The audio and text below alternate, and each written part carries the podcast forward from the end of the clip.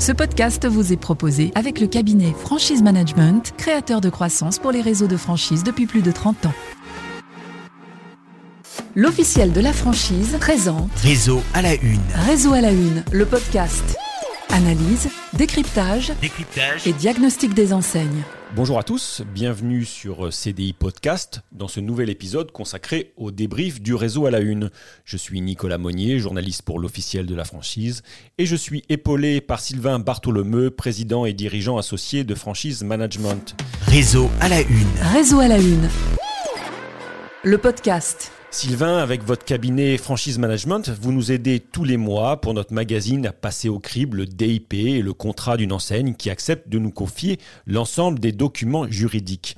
Vous nous communiquez un diagnostic performance réseau, indiscret pour mesurer le niveau de maîtrise du métier de franchiseur.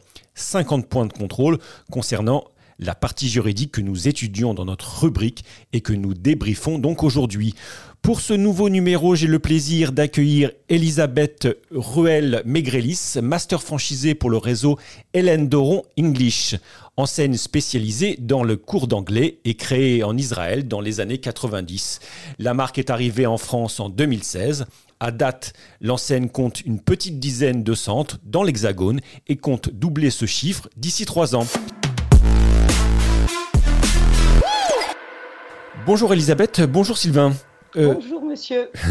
Bonjour. Pour commencer Sylvain, est-ce que vous pouvez nous expliquer quelle est la notation de l'enseigne Hélène Doron English et quels sont les points forts qui ressortent des documents juridiques? Alors, euh, donc, on, analyse dans le cadre de l'officiel de la franchise la documentation juridique des réseaux. Euh, Aujourd'hui, donc, on a analysé le DIP et le contrat euh, de la société Hélène Doron et le diagnostic performance réseau qui en ressort est à 59% en moyenne, 60% sur le DIP et 58% sur le contrat. Étant entendu, c'est important de se le dire que le DIP et le contrat, c'est la partie juridique d'un franchiseur, mais c'est un huitième en fait euh, euh, du métier euh, du franchiseur. Donc c'est une partie visible, on va dire, de l'ensemble du métier de franchiseur. Donc on juge pas le métier de franchiseur, on juge la documentation juridique d'un franchiseur. Très bien. Dans votre analyse, Sylvain, vous précisez que l'ensemble documentaire se veut respectueux des exigences légales, mais qu'il montrait d'importantes faiblesses. Pouvez-vous être un peu plus précis? Alors, euh, ce qu'on peut dire, oui, effectivement, c'est que sur euh, le DIP notamment et, et, le contrat, on va dire, euh, les éléments classiques et essentiels sont présents ou sont cités. Mais sur certaines rubriques, ça mériterait d'être monté en exigence.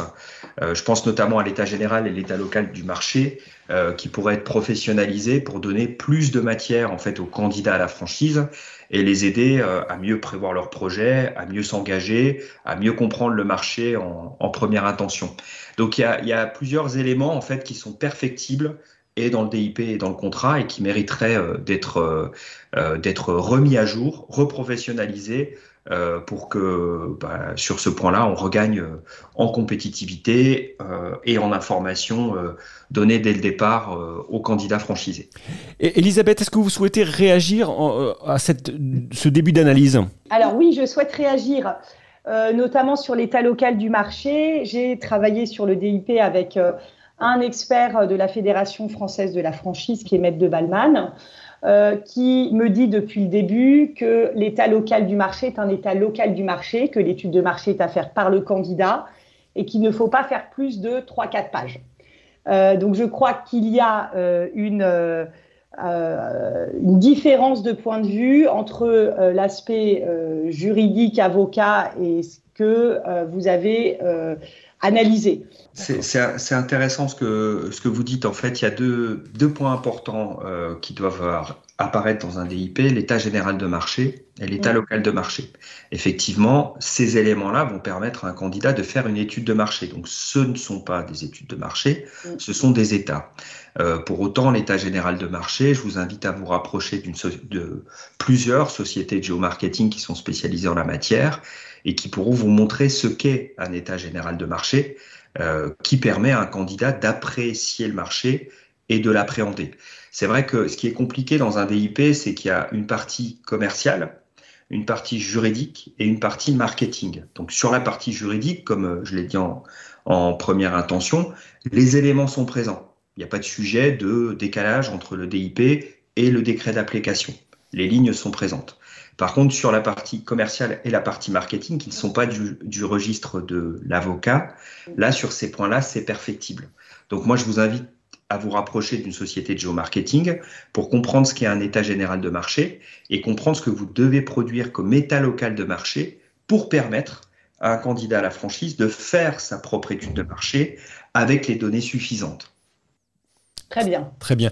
Euh, côté contrat, euh, Sylvain, vous, vous soulignez que le document se veut un peu rigide et pour ne pas dire euh, un peu déséquilibré. Quels sont les points, d'après vous, qu'il faudrait revoir? Bah, alors, si je ne me trompe pas, on est sur un projet de master franchise, donc euh, souvent le cadre euh, est euh, proposé par le franchiseur, mhm. et donc derrière, en fait, le master franchisé évolue dans un cadre un peu contraint. Surtout quand il lance le réseau, parce qu'une fois que son réseau est bien lancé, bah, en fait, il a un pouvoir de négociation vis-à-vis -vis de son franchiseur qui est plus important qu'au lancement. Donc ça, c'est un point qui est, je pense, qu'on partagera c'est qu'aujourd'hui, euh, euh, s'il fallait faire un vrai contrat de franchise en partant de zéro, euh, ben, on ne l'aurait pas construit comme ça. Là, on part d'un projet anglo-saxon avec une conception de la franchise et donc qui ressort dans le contrat qui est plutôt anglo-saxonne. Quoi. Voilà.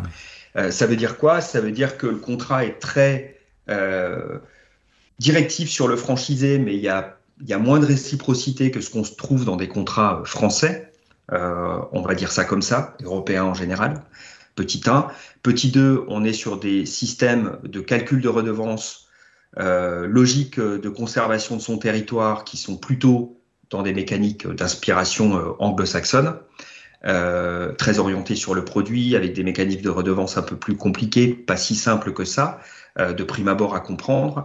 Et puis tout ce qui est logique de management de réseau, l'animation, les instances de dialogue, ce qu'on appelle l'assistance en fait qu'on va délivrer euh, aux franchisés tout au long de la vie euh, du réseau, bah, c'est pas très présent dans le contrat. Donc c'est les points en fait qui sont euh, qui sont un peu euh, embêtants sur ce contrat-là, mais euh, qui, à mon avis, relèvent du fait que le contrat est d'inspiration franchiseur et donc anglo-saxonne. Justement, Elisabeth, lors de l'échange avec ma collègue, vous avez souligné votre volonté d'assomplir pardon, certaines choses, mais que la tête de réseau mondial était quand même peu encline à revoir les contrats qui sont apparemment les mêmes dans les 39 pays où Hélène Doron English est installée. Quels sont les points que vous avez réussi à revoir à votre niveau? Alors, donc pour rebondir sur ce qui vient d'être dit, effectivement, on m'a euh, donné un template de contrat euh, euh, qui a été rédigé d'une manière anglo-saxonne, mais ce qu'il faut savoir, c'est que notre réseau est un réseau israélien, donc la tête de réseau est en Israël, il n'est pas aux États-Unis ni en Angleterre, bien que c'est une anglaise à la tête du réseau. Donc c'est un contrat qui a été adapté au droit français. C'est un contrat qui est effectivement un petit peu déséquilibré et euh, qui n'est quasiment jamais signé en l'état euh, sur mes franchises déjà signées. Donc j'entreprends des enfin, j'ai mes, candidats à la franchise qui entreprennent quasiment systématiquement des euh, négociations et je peux et j'assouplis à chaque fois certaines choses. Je complète les engagements de la master franchise. Donc ça, en fonction de ce que me demande le franchisé, je peux rajouter deux ou trois pages d'engagement de la master franchise. Ce que je fournis dans le DIP est le template et la base d'une négociation. Donc j'ai le pouvoir en tant que master franchisé de m'engager plus auprès du franchisé et de prendre en, main plus de responsabilités que celles indiquées dans le template. Donc ça c'est évident, je suis d'accord avec vous et je le fais quasiment à chaque fois. Le système de calcul des redevances ne peut être revu puisque c'est le même qu'on soit en Chine, en Israël, en Turquie, au Mexique ou au Pérou.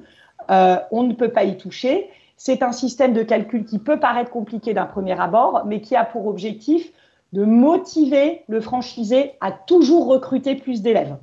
Donc, plus on a d'élèves, plus euh, le, euh, le, taux de redevance diminue.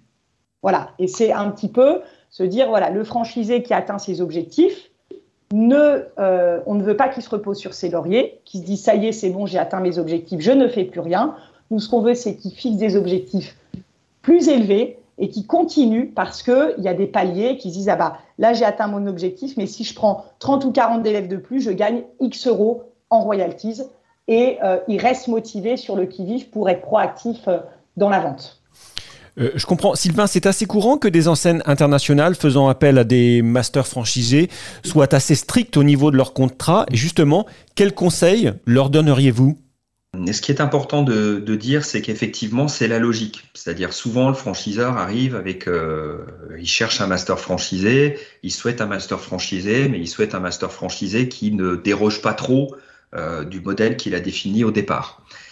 Or, euh, souvent, pour que les réseaux vivent bien dans le temps et se pérennisent, il faut qu'ils s'adaptent à leur marché. Mm. L'exemple le plus euh, visible, bah, c'est McDo. Hein. Aujourd'hui, euh, vous allez dans un, dans un McDo aux États-Unis et vous allez dans un McDo en France, bah, c'est pas du tout la même chose en termes d'offres produits, en termes d'image, en termes de marketing, en termes de positionnement, etc.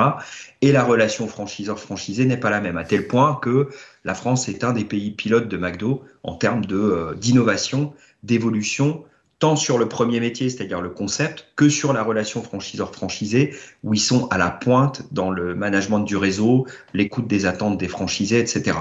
Donc en fait, euh, lâcher à un moment donné un peu de lest vis-à-vis des masters, euh, c'est aussi leur permettre de s'adapter au marché et c'est permettre derrière pour le franchiseur de reprendre des bonnes idées et de remettre ça dans son modèle pour en faire bénéficier à l'ensemble des pays. Donc ça, c'est pas une logique qui est euh, de prime abord euh, comprise par les, franchiseurs et pourtant, elle est extrêmement importante dans la réussite euh, d'un développement à l'international.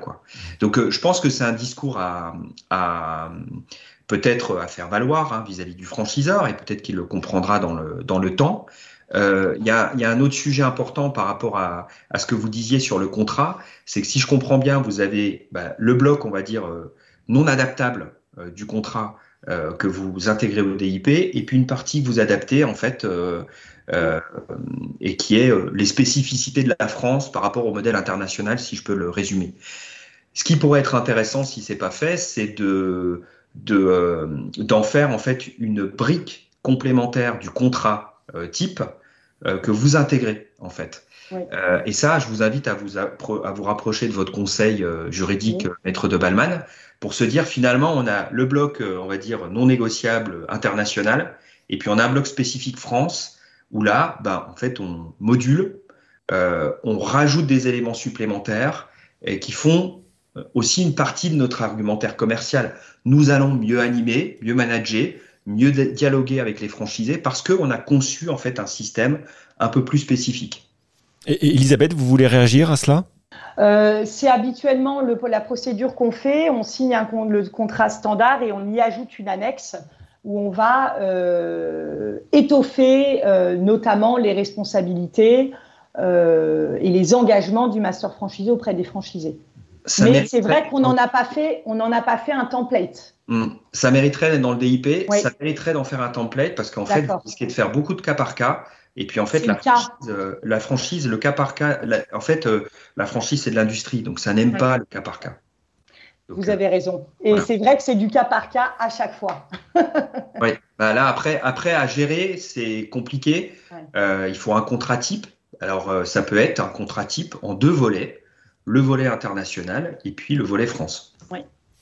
Sylvain, le cas par cas, pourquoi est-ce que c'est compliqué? Parce qu'en fait, euh, quand on a 50, 60, 80 contrats avec des temporalités différentes et puis des clauses différentes, ouf, ça devient, ça devient ingérable à animer en fait.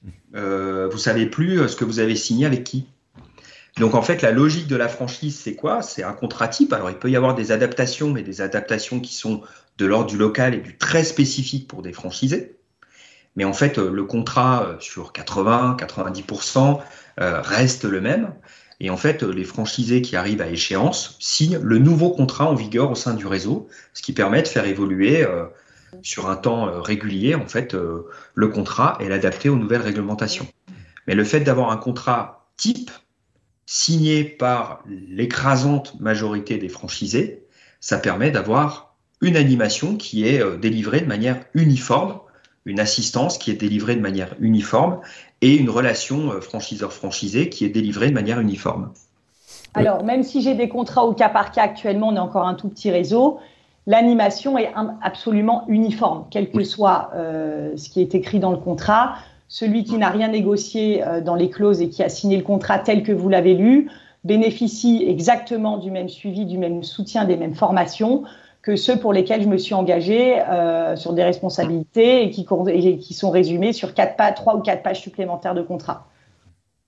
Bah, voilà, après, quand, euh, quand il y en a 5, 10, c'est encore gérable. Euh, quand il y en a. Euh, ouais. Voilà. Ouais, ah, je suis complètement d'accord avec vous. C'est mon premier contrat qui va être, qui va, qui va être renouvelé en mars l'année prochaine. Et, et, ça sera la bonne occasion d'appliquer exactement ce que vous me dites. Et je vous remercie pour ces conseils.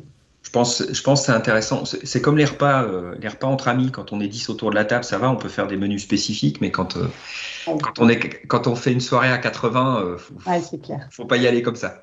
Clair. Elisabeth, est-ce que ça vous a conduit à revoir un peu la façon de voir les choses, cet exercice Ah oui, alors c'est un, un, exercice absolument, absolument intéressant et de remise en question. J'ai d'ailleurs euh, mis un point d'honneur à aller voir euh, certains des experts au Salon de la franchise qui avaient écrit sur nous, euh, que j'ai rencontrés, avec qui j'ai discuté. J'ai eu un rendez-vous avec Maître de Balman après, justement, pour discuter là-dessus. Donc, on est en phase. Là, on est sur d'autres projets ensemble, mais c'est quelque chose qu'on a en tête. On va vraiment travailler à améliorer le, le template de contrat. Euh, et le DIP. Donc, vous voyez, oui, je suis dans une dynamique où j'avais vraiment. Alors, il y a toujours cette crainte hein, de faire analyser de son, son réseau, d'avoir une mauvaise note, de se dire qu'est-ce que j'ai mal fait. Euh, c'est catastrophique. Je vais être, euh, je vais avoir des pages avec une mauvaise note. Donc, c'est quand même un exercice qui est pas simple euh, pour pour un entrepreneur, mais en même temps qui est très intéressant de remise en question et avec une volonté de s'améliorer toujours. Et, euh, et, je crois que euh, moi, ça m'a fait beaucoup de bien. Ça m'a ça me permet d'avancer. Voilà, et je vais pouvoir justement aller beaucoup plus sereinement sur les prochaines signatures et sur la création d'un nouveau template de contrat. Euh, Sylvain, finalement, c'est assez positif tout ça. Bah, de toute façon, euh, un entrepreneur qui se challenge pas euh, n'est pas un vrai entrepreneur. le principe de, de l'entrepreneuriat, c'est le doute permanent. Mm. donc, dès qu'on peut avoir une possibilité de se remettre en question et d'évoluer, c'est essentiel. Et puis la franchise, ça va tellement vite, c'est un système qui est très accélérateur que ça demande en fait euh, de prendre des mesures euh, régulièrement, euh, de se dire est-ce que je suis bon à tel ou tel endroit? Donc c'est vrai que je pense que cette rubrique de l'officiel est, d'utilité publique pour la franchise parce qu'elle permet de, de, se challenger, de se remettre en question. Et puis bah, derrière, ça génère des, des réactions extrêmement positives. Mm. Entendu. Eh bien écoutez, je vous remercie tous les deux. Euh, on se retrouve très bientôt pour le prochain épisode dédié cette fois-ci à Yeri Jardin. En attendant, vous pouvez retrouver tous nos podcasts directement sur notre plateforme CDI Podcast, mais aussi sur toutes les plateformes de streaming. À très bientôt. Réseau à la une. Réseau à la une. Le podcast. Ce podcast vous a été proposé avec le cabinet Franchise Management, créateur de croissance pour les réseaux de franchise depuis plus de 30 ans.